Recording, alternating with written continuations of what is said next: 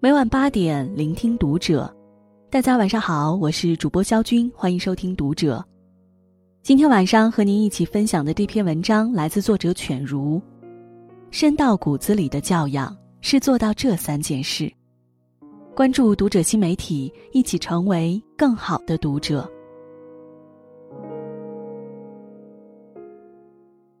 近日，微博爆料出消息，一周前那个在地铁上说。你早该给你爹让座的男子确认被警方拘留。闻讯，很多人拍手叫好。强迫他人让座还平爆粗口，这样无理的人终究还是得到了应有的制裁。事后，一条微博评论感慨道：“没有教养的人样子丑极了。”记得西塞罗曾说：“教养置于心地，犹如食物置于身体。”一个人的教养里，藏着他阅过的书、走过的路、受过的训导，所以教养是那一张价值千金的名片。有教养的人恭顺谦逊。十八号，芒果台签约艺人刘某，由于大闹高铁站，同样被公安机关拘留。视频中，这位明星对着警察同志叫嚣：“你真牛！”我也是个公众人物。审讯阶段，这位舞台上光鲜亮丽的艺人竟当场把鞋给脱了，警官让他把鞋穿上，他竟说：“我需要一个袜子，否则我五千块钱的鞋子真的承担不起我这只脚。”一个人自以为是、飞扬跋扈的样子，着实令人反感。修养是伪装不了的，因为真正的修养藏在生活的点滴里。芒果 TV 在声明中明确表示，将解除与刘露的经济合约。刘露大闹火车站的这一行为暴露了他的修养，离开了芒果 TV，打上了大闹火车站的标签，也断送了他未来的演艺之路。真正有教养的人，常是恭谦平和的，绝不会因为有半点成就就自以为是。教养是一个人精神的长相。演员胡歌的帅气和儒雅，不单单体现在一眼望去的外貌上，他的一言一行，处处都透露着真正的教养和帅气。在一次活动现场，有位粉丝喊住胡歌，想要签名，他放下手中的东西，趴在地上签名。这一跪，不禁感动了无数粉丝，也把自己的教养显露无遗。在遇到比自己矮很多的粉丝要求合影时，胡歌每次都弯下膝盖。赫尔岑曾说：“宽广的河流平静，有教养的人谦逊。”这句话在胡歌身上得到了完美的诠释。真正有教养的人不会自以为是，只在谦逊凝和之中彰显过人魅力。谦逊是有教养者的自我修养。有教养的人情绪稳定。爱默生曾说：“凡有良好教养的人，一定有一境界，勿发脾气。”那些真正有教养的人，心境通常都是平和稳定的，掌控好自己的情绪，从不为情绪所掌控。民国时期，胡适先生因为提倡白话文备受指责。文言文未道者们隔三差五就要出来骂他一顿，很多言辞粗鄙不堪入耳。鲁迅先生把他的白话文学史批得一无是处，黄侃更是当着学生的面戏谑他是著作太监。不过，胡适挨了这么多年的骂，却从来没有人见他生气过。他曾说。世间最下流的事，莫如把生气脸摆给旁人。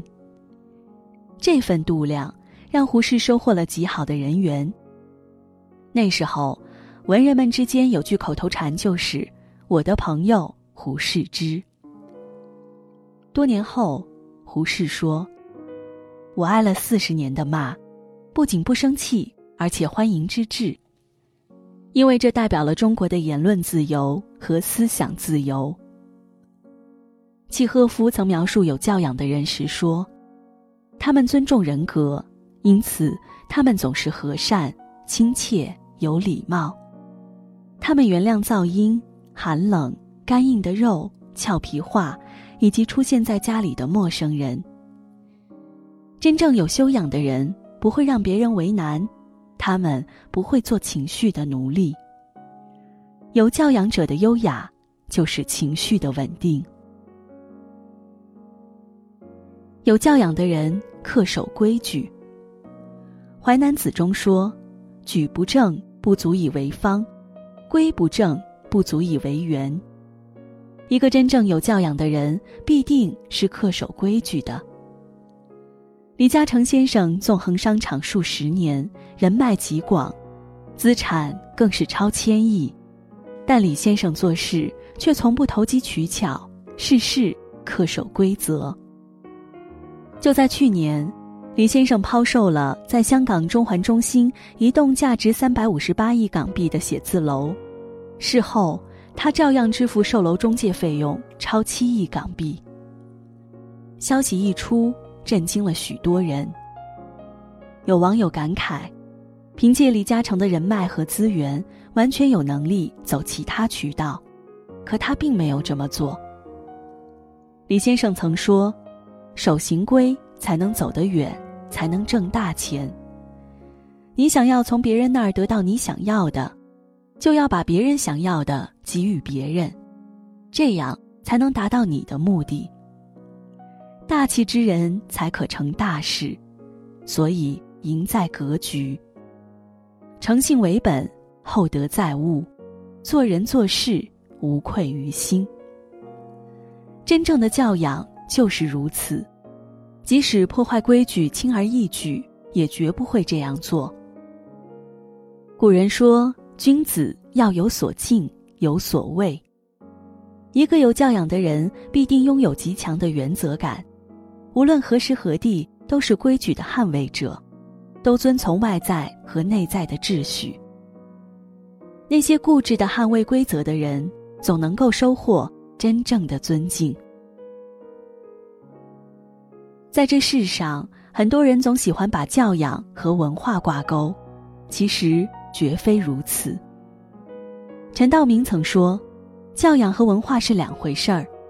有些人很有文化，但没教养；有些人没有多高的学历，却很有教养。